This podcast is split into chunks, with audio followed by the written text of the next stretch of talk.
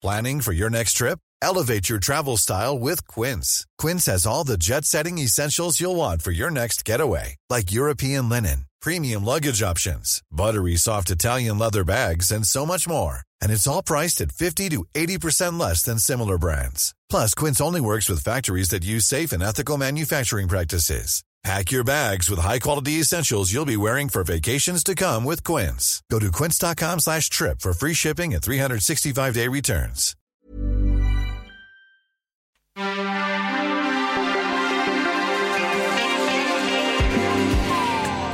Bienvenue dans Next Épisode, votre rendez-vous consacré aux séries télé, un podcast de séance radio, la web radio du cinéma. Ici, on débriefera souvent, on analysera éventuellement. On s'écharpera évidemment, mais pas aujourd'hui parce qu'on entre filles et que nous, les filles, on fait pas ça. Mais tout ceci dans le respect du produit. Cette phrase extrêmement cliché était sponsorisée par moi-même. C'est reparti pour une année universitaire à Winchester. La saison 2 de Dear White People est disponible sur Netflix. La première avait débarqué au printemps dernier sur la plateforme de streaming. La série adaptée d'un long métrage éponyme signé Justin Simon, devenu showrunner de la série et s'attachait à raconter la vie au sein du dit prestigieux campus en suivant notamment Sam White, animatrice d'une émission de radio jugée polémique puisqu'elle y dénonce les injustices très diverses et encore plus variées du campus. Retour sur les bancs de la fac avec Mélanie Wanga, bonjour. Bonjour. Et Charlotte Bloom, bonjour. Salut. Et on tourne sur les bancs juste après l'info du jour.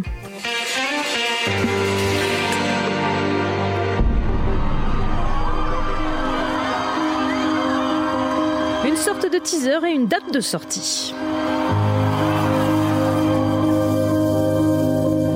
It's been the biggest joy to be able to do this again. Just being welcomed into this group and they're like, hey, come play with us. Let's go across the world and meet all these people and do this amazing show. This is great. Toby Onwumere, je, probablement j'écorche son nom, aka Caféus dans le texte, et participant comme le reste du cast de Sense8 à cette vidéo promo annonçant la mise en ligne du final de la série des sœurs Wachowski, arrêtées puis repêchées pour un final qu'on nous promet d'anthologie. La fête de fin de tournage, c'est donc pour le 8 juin sur Netflix. Serez-vous de la partie? Pas du tout. Alors moi, je vais me faire Je défoncer. je euh, sentais. Je sais pas pour bon tant pis. sentais, je faire Charlotte, je sentais, je En sentais. fait, je trouve qu'à force, c'est vraiment que mon point de vue, hein, mais à force de créer ce groupe hyper soudé, moi, je m'en sens complètement exclue. Et au lieu de m'identifier, de me dire que moi aussi, je fais partie de ce grand monde où nous, nous sommes tous frères et nous ne sommes qu'un, et ben, je regarde une bande de potes en colo et ça me gonfle en fait. Et je me, j'ai l'impression d'être la, tu la nulle de la classe qu'on n'a pas invité à la boum. Et, Que le euh, physio n'a pas laissé Ouais, rentrer. ça me met super mal en fait. Donc ils sont très jolis, je les aime beaucoup, mais je- j'ai plus envie de les voir.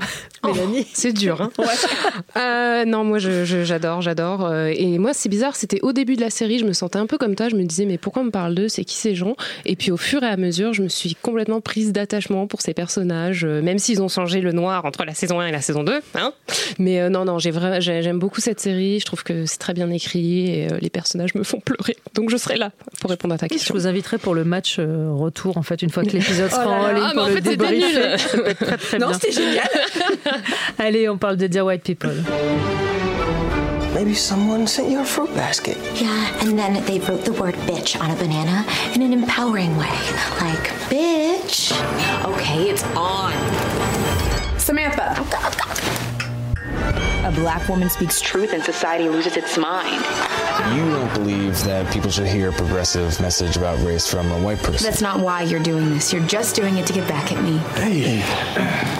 I was gonna meet, um,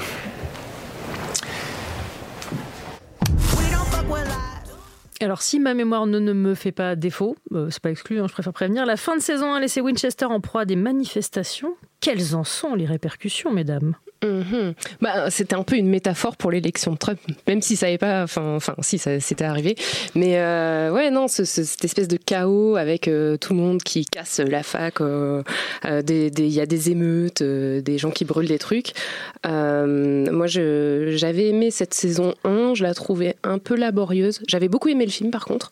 Et là, j'avais trouvé la saison 1 un peu laborieuse et je me demandais comment ils allaient, enfin, ce qu'ils allaient évoquer dans la saison 2. Et ce que je trouve génial avec People, c'est que c'est une série qui réagit vraiment euh, à son époque, quoi.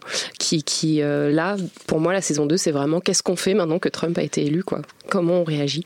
Bah, on en chie. Hein. Ouais.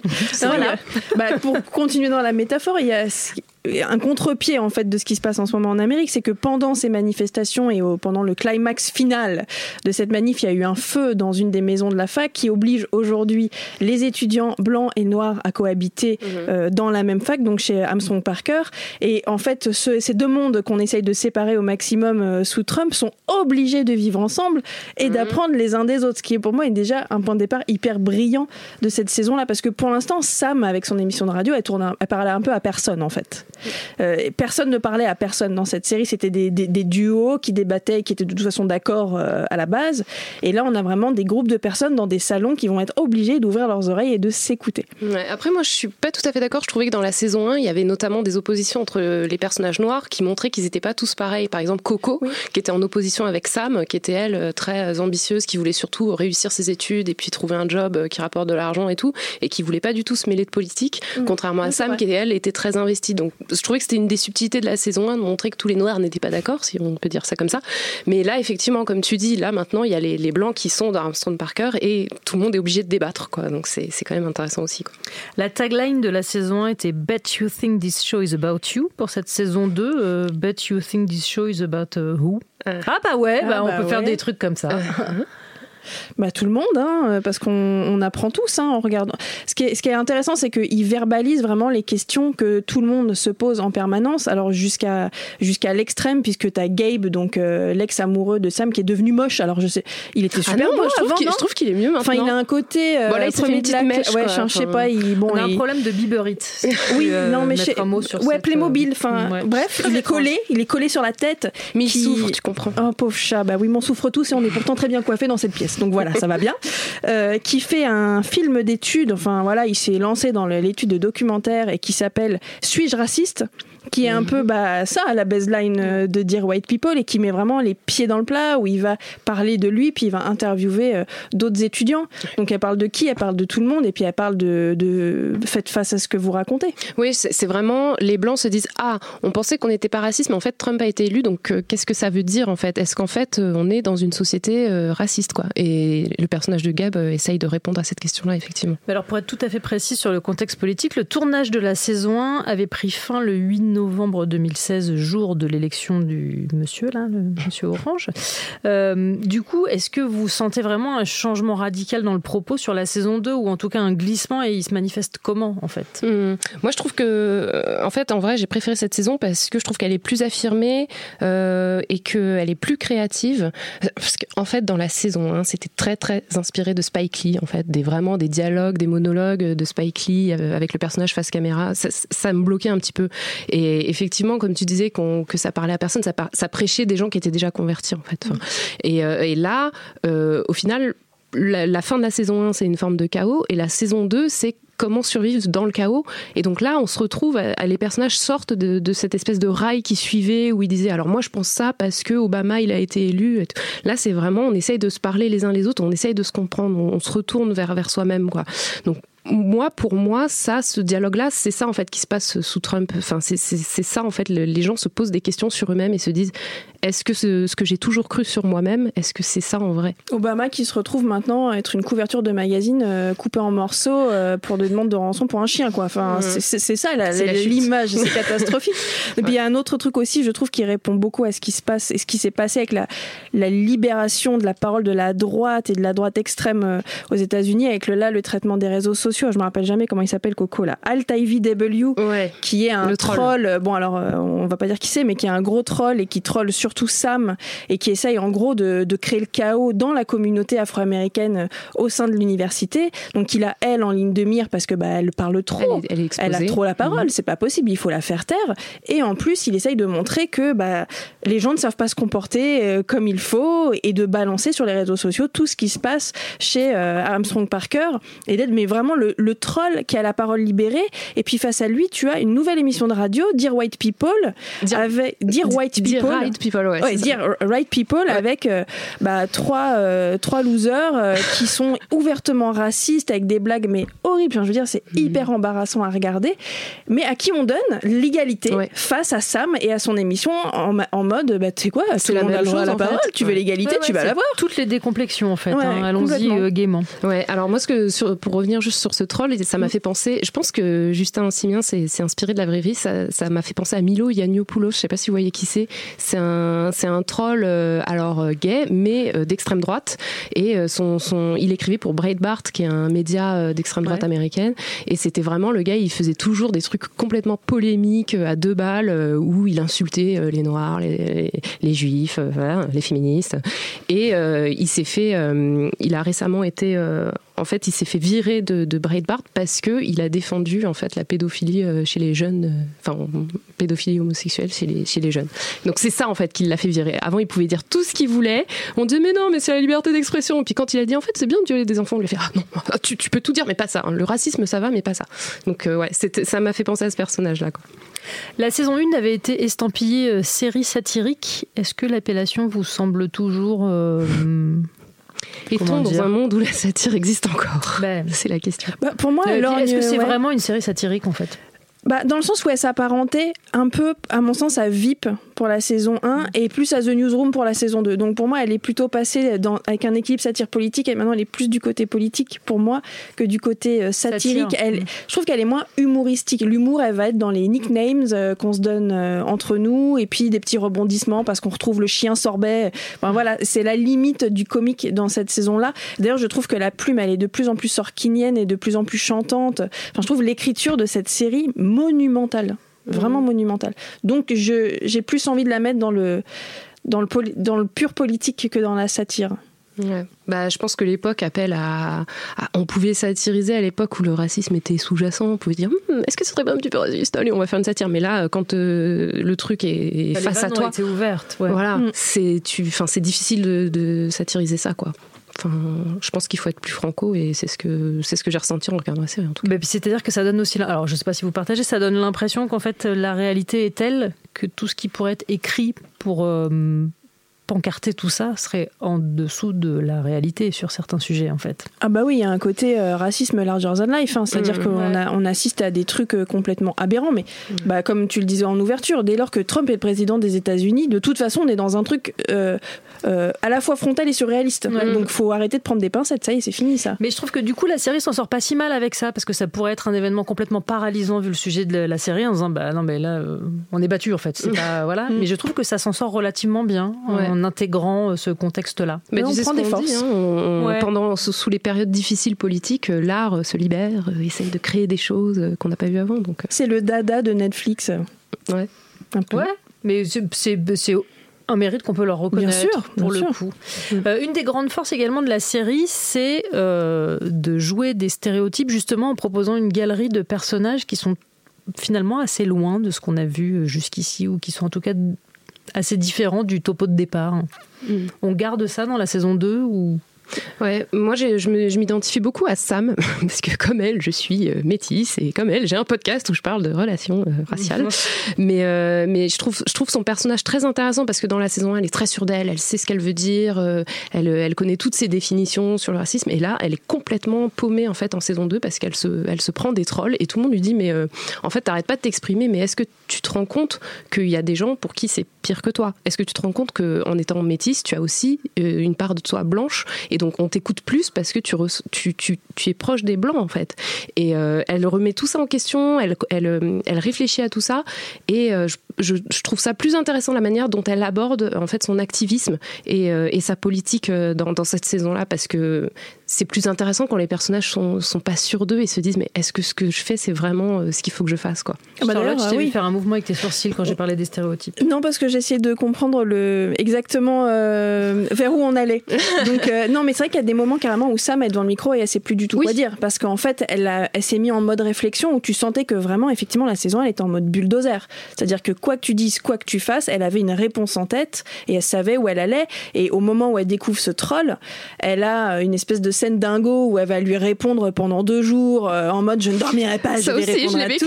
Ah et au bout d'un moment elle peut plus en fait. Elle lâche. et quand on arrive là bah, la seule solution c'est de faire un pas en arrière de regarder ce qui se passe et d'essayer de comprendre comment sortir de cette situation sans te rendre malade euh, toi-même. Et, elle, et elle est quasiment tous les personnages finalement de la série sont en remise en question dans cette saison-là et pas épargnés dans leurs contradictions en fait. C'est Bah aussi oui. ça le, ce qui est très intelligent dans la série, c'est-à-dire que, enfin, ce que je voulais dire, c'est que ça pourrait être des monolithes, c'est-à-dire ils pourraient être dans leur bon Mm. droit, dans ce qu'ils pensent, dans ce qu'ils, mais en fait, ils sont tous à un moment ou à un autre euh, soumis à une forme de contradiction, Mm. Oui, à leurs valeurs, à leur. euh, ouais. Tu vois Reggie qui faisait genre euh, et qui roulait des mécaniques alors qu'il s'est juste fait euh, pointer par un flic en plein milieu ouais. d'une Mhm. fête. Et c'est vrai que les gens disaient à la fin de la saison, mais attends Coco, t'es pas t'es- tout va bien là, euh, ça va. ouais. Et c'est vraiment à cette saison 2 qu'il lâche l'affaire, il lâche la carapace et, euh, et il est en, bah, en, en Mm. stress post-traumatique et il admet que ça ne va pas et il est prêt à commencer à parler un petit peu et à, voilà, à, à- à entendre qu'il a le droit de souffrir en fait, il a le droit d'être pas bien. quelque chose qu'on a du mal à entendre chez les hommes noirs en fait ce- cette vulnérabilité enfin dans les médias et dans les films et dans les séries les hommes noirs sont souvent euh, montrés comme des personnages très forts très virils très que rien n'atteint et du coup c'est intéressant de voir un personnage comme ça qui s'ouvre et qui se dit oui en fait ce que j'ai vécu c'est traumatisant Mais dans mon souvenir, pardon, parce que j'ai regardé la saison 1 il y a un bout de temps, il y avait bien un épisode euh, réalisé par Barry Jenkins, Oui, justement ouais. sur. euh, C'est ça, hein, Ouais, c'est là, c'est dans celui-là le- où il y a un gardien de, de sécurité du campus qui sort son flingue euh, en lui demandant sa pièce d'identité. Ouais. Donc, euh, C'est un épisode assez brillant d'ailleurs. Ouais, assez, moi je trouvais que c'était le meilleur de la saison. Mais, ouais, ouais. Il est très fort, Barry Jenkins en même temps, hein, bien dire ce qui est. Ouais. Euh, sur un registre très différent et beaucoup plus léger, est-ce qu'on a une explication quant au titre québécois de la série, à savoir Mouton Blanc? ça je savais pas. Voilà, oh my god, ils ont osé. Bah ouais. Ouais. euh, Est-ce qu'on a une explication? Est-ce que c'est une question de point de vue? Je ne sais pas. Est-ce que c'est une façon d'encore plus? Non, mais tu vois, de Ouais. mettre les spectateurs euh, dans leur retranchement et de les faire se questionner dès le titre de la série. Bah, euh, Oui, parce qu'en plus, Dear White People comme titre, c'est très très fort parce que le showrunner Justin Simien disait que dès, le, dès la sortie du film, il a eu des trolls sur Internet, Ah bah, des gens qui l'ont insulté. de- bah non, mais le- Juste pour ce titre, juste pour le titre. Ils n'avaient pas vu le film, ils n'avaient pas vu la série, mais à cause du titre, le mec s'est fait harceler quoi. Donc euh, c'est quand même euh, un titre qui est pas anodin. Mouton blanc, je sais pas. Peut-être, moi je trouve que ça adoucit un peu. On se dit ah c'est quoi un documentaire animalier? Enfin tu vois je. Mais Dear White People est quand même un, un titre hyper fort. Ouais. Ouais, ouais. Et d'ailleurs, il y a eu un, j'ai vu un, un tweet passer qui était assez marrant avec euh, l'affiche dans le métro de New York et euh, des, des blancs qui regardaient le truc en étant hyper euh, vénères et quelqu'un dit attention, ils vont appeler la police sur le poster. Il va y avoir une intervention. C'est exactement ça. ouais. Euh, il a déjà été annoncé que la série était renouvelée pour une troisième saison. Euh, si on joue au pronostic, quelle direction, à votre avis? Est-ce que c'est une bonne idée? Est-ce que ça peut continuer sur une troisième saison? Ou est-ce que... Oh, bah, faut la continuer euh, tant qu'il y a Trump, hein, déjà, Je pense qu'il y a des premièrement, choses à dire hein, parce que ça, puis il y a- il y, a des choses qu'ils évoquent là. Enfin, tu vois, on parle de Reggie, des bavures policières, il faut continuer à en parler, parce que c'est aussi ça aussi, je pense, qui fait que Reggie disait rien, c'est que c'est devenu une banalité aux États-Unis. Les flics blancs tirent sur des noirs, et puis voilà, tout le monde s'en fout, personne va en prison, personne ne paye, et ça, ça date pas de Trump, ça date euh, de bien avant. Donc il y a tellement de choses qui sont rentrées dans le- l'esprit collectif, comme si c'était le quotidien, que c'était banal, comme les tueries dans les facs. Aujourd'hui, ils te font une news, il y a une tuerie dans une fac, le lendemain, il y en a une autre. Voilà, et il y a une fa- il y a- je trouve que cette série-là, c'est une façon de faire du, du macro et de dire non, mais attendez, parce que quand il se passe tout ça, voilà les personnes qui souffrent et voilà ce qu'elles vivent et voilà comment c'est le quotidien. C'est pas juste une ligne euh, sur, un, sur un magazine, euh, un JT. Donc, euh, de toute façon, tant que l'Amérique sera détraquée et que le monde sera détraqué, on aura besoin de, de séries comme ça. Ouais, il peut y en avoir plusieurs alors. Mm. Mais Forever. Ouais, c'est ça. C'est un peu, c'est l'infini.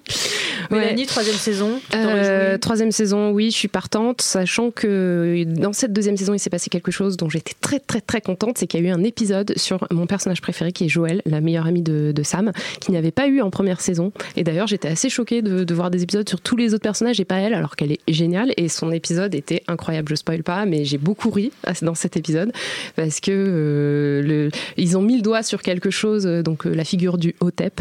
Et, euh, et je trouve ça génial. J'ai eu plein de textos de gens qui m'ont dit mais c'est quoi un Hotep et tout. Donc voilà, je vous conseille cet épisode. Mélanie, c'est quoi un Hotep? Ah, j'ai le droit, ça spoil pas. un Hotep, c'est un homme noir, euh, hétérosexuel, qui considère que l'homme noir doit euh, être avec une femme noire, ce qui est tout à fait, euh, enfin, voilà, les goûts et les couleurs. Mais en revanche, cette femme noire, elle doit pas trop se déshabiller, tu vois. Il faut qu'elle se respecte parce que c'est une reine nubienne. Et puis, par contre, l'homosexualité, c'est un truc impor- importé par les Européens et c'est un scandale les noirs qui sont homosexuels. Et puis, c'est un scandale les noirs qui. En gros, voilà, c'est un mec misogyne, homophobe. Euh, et pour, qui la seule cause valable c'est celle de l'homme noir. Et donc en fait on l'aime pas quand même. Les Léotep on les aime pas.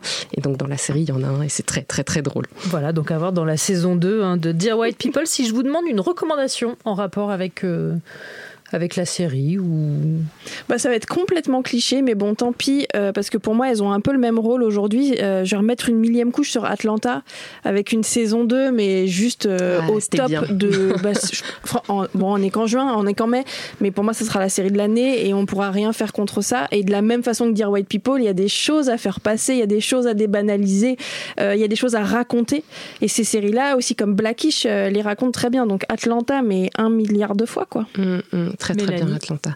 Moi j'en ai deux. On a le droit dans cette émission. On a tous les droits. Ah. Alors la première c'est The Good Fight, euh, qui est une série euh, qui est une série qui d'avocats. c'est un spin-off de la série The Good Wife. C'est très très très très bien. Ça se passe dans une firme euh, d'avocats afro-américaine. Et donc pareil, ça traite beaucoup les violences policières, les, les, cas en fait de racisme au travail. Les personnages sont géniaux. trois femmes dans, le, dans les rôles principaux. moi j'adore cette série, ça me fait hurler de rire. Et euh, ma deuxième euh, recommandation, c'est Nola, Nola Darling n'en fait qu'à sa tête, qui est aussi sur Netflix, qui est un peu la petite sœur au final de Dear White People, puisque c'est une série qui a été euh, produite et réalisée notamment par Spike Lee. Et donc c'est adapté d'un long métrage, adapté du hmm. film en anglais She's Gotta Have It, voilà. Et donc ça parle de Nola, qui est une, une, artiste brooklynienne euh, et qui vit d'amour euh, et de polyamour, enfin, mm. de polyamour et d'eau fraîche. Voilà. De polyamour et d'eau fraîche, c'est bien résumé. Voilà. Alors moi, je suis pas censée faire de reco, mais comme aujourd'hui on fait ce qu'on veut, bah, je m'en fous en fait. Et puis du coup, comme c'est moi qui parle, personne ne va me contredire. Euh, pour compléter ce qu'on s'est dit aujourd'hui, c'est pas une série, c'est un clip. Allez voir This is America, qui est donc le clip de Childish Gambino, alias Donald Glover. Et puis si vous avez des questions, bah, peut-être vous en aurez moins après avoir vu le clip. Enfin, voilà. C'est-à-dire qu'au-delà d'un excellent morceau, c'est aussi un clip très important. Donc, euh, allez le voir. Mm. Je sais pas. Hein. Très bonne recours. Voilà. Absolument. Merci beaucoup, mesdames. Merci, Mélanie Wanga. Merci, Charlotte Bloom. Next épisode, c'est terminé. Rendez-vous mardi prochain, même heure.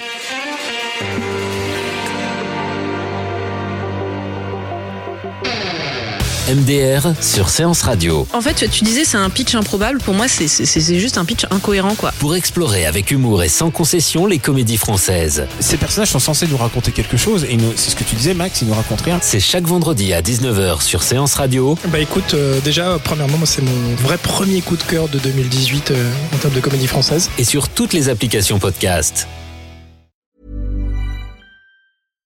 Hi, I'm Daniel, founder of Pretty Litter. Cats and cat owners deserve better than any old-fashioned litter. That's why I teamed up with scientists and veterinarians to create Pretty Litter. Its innovative crystal formula has superior odor control and weighs up to 80% less than clay litter. Pretty Litter even monitors health by changing colors to help detect early signs of potential illness. It's the world's smartest kitty litter. Go to prettylitter.com and use code ACAST for 20% off your first order and a free cat toy. Terms and conditions apply. See site for details.